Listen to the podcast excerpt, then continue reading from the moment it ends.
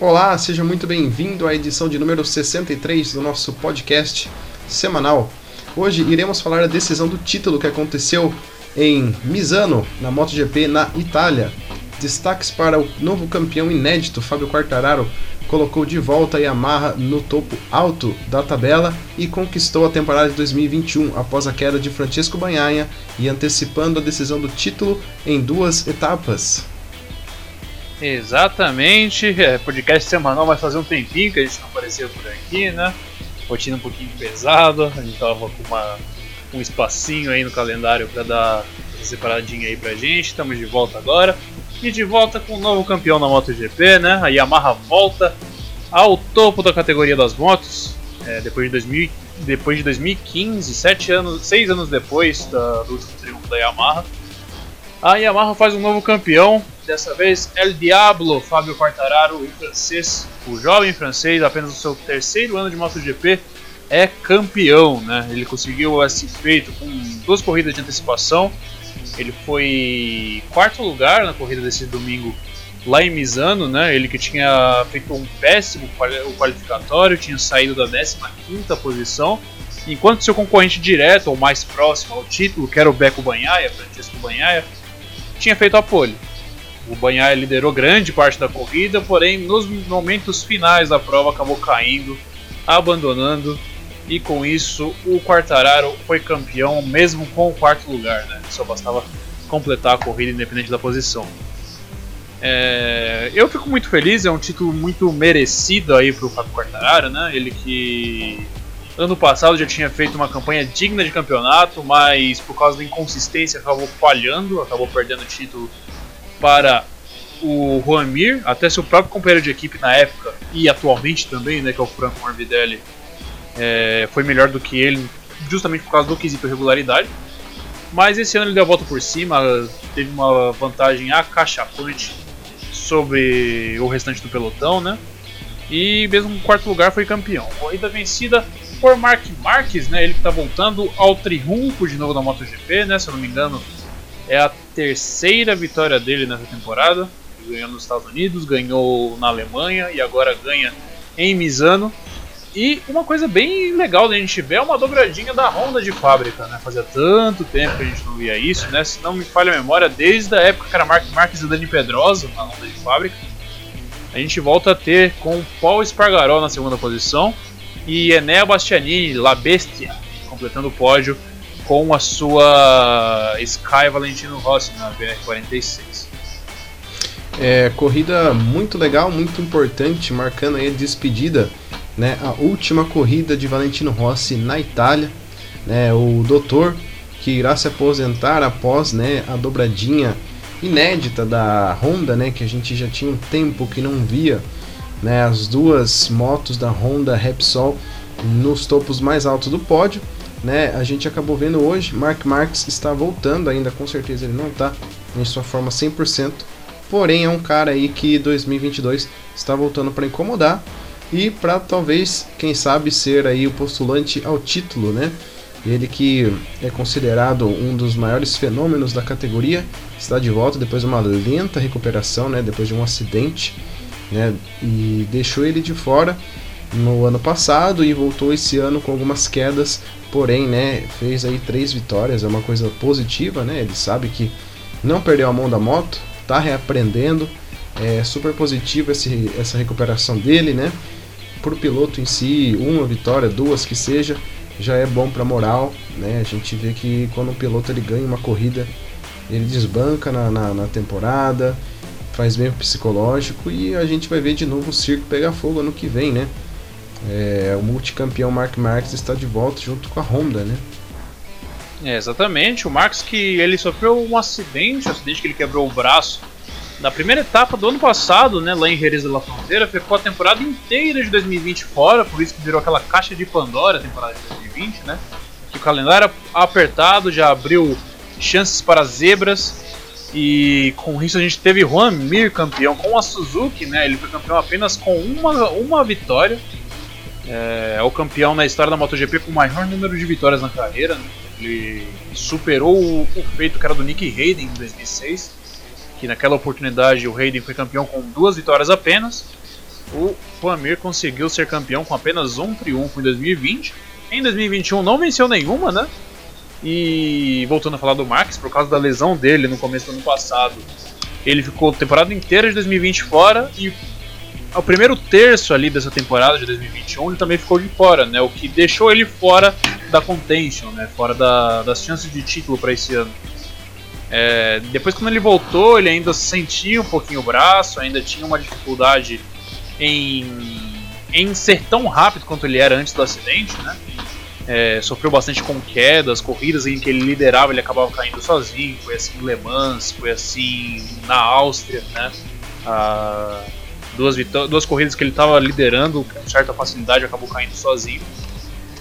E mas ele conseguiu se achar, né? Ele primeiro já deu a volta por cima com sua vitória na Alemanha, né? Ele desde, desde que ele anda nas categorias da MotoGP, em 2010, se não me engano, que é Moto 3 até o MotoGP e em 2013 e dali em diante, ele ganha todos os anos que a MotoGP correu na Alemanha, ele ganha todos os anos. E coisa semelhante acontece nos Estados Unidos, né, no Circuito das Américas. É um circuito que ele tem a mão. A MotoGP correu pela primeira vez lá em 2013, que coincidentemente foi o ano de estreia do Mark Marques na MotoGP. Na MotoGP. E ele ganhou todos os anos lá, com exceção de 2018, onde ele caiu enquanto liderava. Naquela oportunidade, a corrida foi vencida pelo Alex Rins. Primeira vitória dele na carreira também foi naquele dia. Mas ele está se recuperando, né? Ah, muitos duvidavam ano passado se a Honda tinha uma moto rápida ou se era o Marques que fazia a moto ser rápida. Esse ano a gente viu que temos um meio termo ali, né? Tem o Paul Spargaró ali na segunda moto, que é um piloto muito experiente, porém não tem nenhuma vitória. E a gente sabe que na imprevisibilidade que a MotoGP é, é bem estranho você ter um cara tão. uma carreira tão longa que não possui nenhuma vitória, como é o caso do Paul. E também destaque para Nea Bastianini, né? Ele é piloto da equipe do Valentino Rossi e já conquistou seu segundo pódio na carreira, né? Ele que tinha conseguido um pódio anteriormente nessa temporada e com uma moto que definitivamente não é boa, ele uma moto defasada inclusive conseguiu seu segundo pódio da carreira. E é o que muitos falam que, ano que, que daqui a uns anos vai ser a nova estrela aí da MotoGP, né? Pupilo do Valentino Rossi. O Valentino Rossi que na última corrida sua na Itália, acabou chegando na décima posição, seu melhor resultado na temporada, se não me falha a memória também, viu?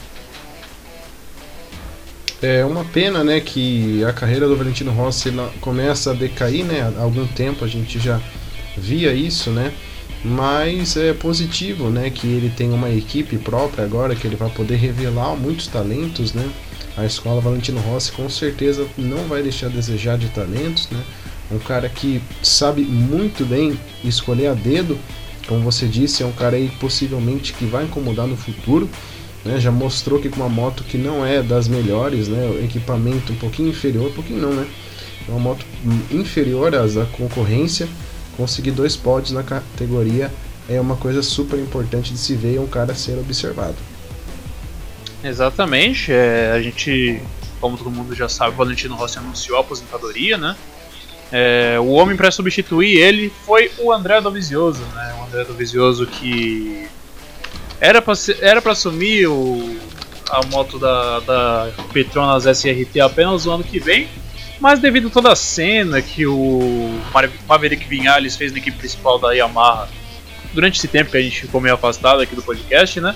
Ele acabou tomando o posto um pouquinho mais cedo.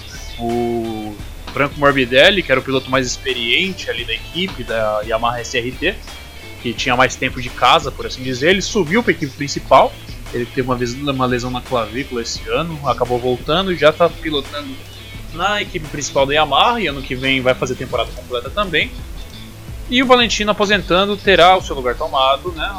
Será substituído pelo André Dovizioso, outro experiente, tão experiente quanto o próprio Valentino, né? Vale lembrar que o André Dovizioso tem três vice-campeonatos, se não me falha a memória. É, todos eles com a Ducati, né? todos eles vice-campeões pro Mark Marques.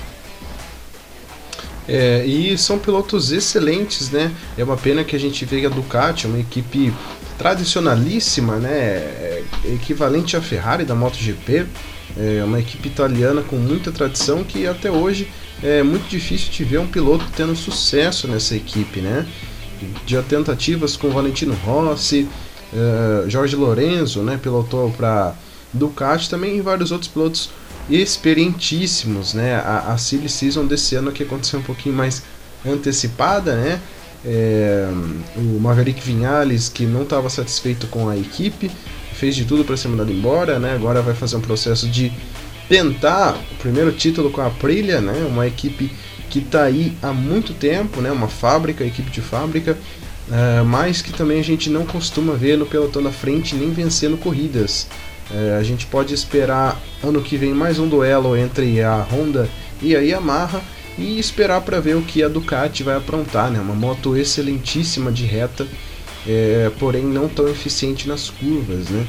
Mas pilotos para eles não faltam e agora também eles têm um, piloto experientíssimo na Aprilia, né? É, sem contar também a Suzuki como campeão. Né? É, lógico que o Mir não ganhou nessa temporada, porém não é um piloto abaixo da média, muito pelo contrário, é um cara muito experiente, muito é, combativo, é, excelentíssimo na, na sua qualidade de ser constante. E a gente espera que 2022 seja outro ano disputado, né? É, exatamente. A, a Suzuki tem uma dupla muito boa, né? Tanto o Alex Sims quanto o Juan Mir são dois pilotos muito bons. Na minha concepção, o Alex Sims é até um pouco melhor do que o próprio Juan Mir, né? Ano passado ele não pôde disputar o título porque ficou algumas corridas afastado devido à lesão também. E a Ducati agora tem um novo, seu novo piloto principal, né? Beco Banhaia, piloto jovem, é, brigou por título esse ano, ano que vem tem tudo para manter essa, essa disputa, né? O outro piloto da Ducati de fábrica é o Jack Miller, já piloto já experiente também, só que não é lá muito brilhante, né? Tem algumas vitórias na carreira, mas não tem o cacife para brigar por título. E também a Ducati tem a equipe B, né? A, a equipe Pramac Ducati, que é onde pode olhar e trazer novos talentos sempre que possível, né? Esse ano a gente viu o Jorge Martin, piloto é, estreante da Pramac Ducati, estreante na MotoGP, que chegou a vencer corrida já nessa temporada. E, segundo muitos, é um dos rookies da temporada né, na MotoGP. Ele que ganhou corrida, é, teve um acidente gravíssimo lá em Portugal. É, a próxima etapa também vai ser em Portugal, mas a MotoGP já tinha corrido uma vez essa temporada, assim como foi em Misano vai ter rodada dupla tanto em Misano quanto em Portugal. É, nos treinos de sexta-feira da primeira corrida em Portugal, o Ryan Martin sofreu uma queda tremenda, quebrou diversos ossos do corpo, perdeu acho que 4 ou 5 etapas. Na volta ele conseguiu ser capaz de ganhar uma corrida. E também a gente tem é, toda essa briga no que vem para a gente ver quem será o candidato a título. Né? A Aprilia, na minha opinião, não vem para brigar ainda. Né? É, conseguiram o primeiro pódio da história da equipe nessa temporada, algumas corridas atrás com o Alex Espargaró. Mas é, ainda vai um tempinho, tanto para o Maverick Vinales se acertar com a nova moto, como para essa equipe com, finalmente pôr os pés no chão e conseguir andar em direção a um, objetivo. Né? A gente sente que a Aprilia, durante todos esses anos, é, nunca foi capaz de almejar voos mais altos, por. Né? Que a Aprilia a única equipe de fábrica que ainda não tinha conseguido pódio na era MotoGP e conseguiu esse ano, apenas esse ano, depois de todo esse tempo.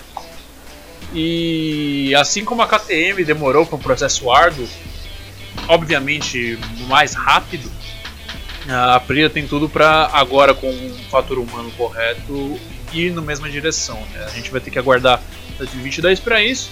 A gente tem mais duas corridas na temporada, né? O GP de Algarve lá em Portugal de novo, né? Já tivemos o GP de Portugal, agora temos o GP de Algarve. E a última etapa, como de costume, em Valência, no circuito Ricardo Corvo. Exatamente, pessoal. É, o episódio de hoje foi esse. É, próxima corrida, como o Thales falou, no, dia do, no domingo, dia 7 de novembro, às 10 da manhã, na hora de Brasília, GP do Algarve. MotoGP desembarca novamente em Portugal né? O campeonato já está decidido, mas com certeza o espetáculo ainda vai ser muito válido. Show de é, Mark Marques e entre outros que, pilotos que com certeza não vão desistir da vitória. Né? E depois iremos para Valência, do ladinho ali de Portugal. Né? Meu nome é Luiz Andretti, ao meu lado estava Thales Cristiano. Muito obrigado pela sua audiência. Se você puder curtir e compartilhar em todas as nossas plataformas, eu agradeceria muito. Tchau, tchau e até a próxima.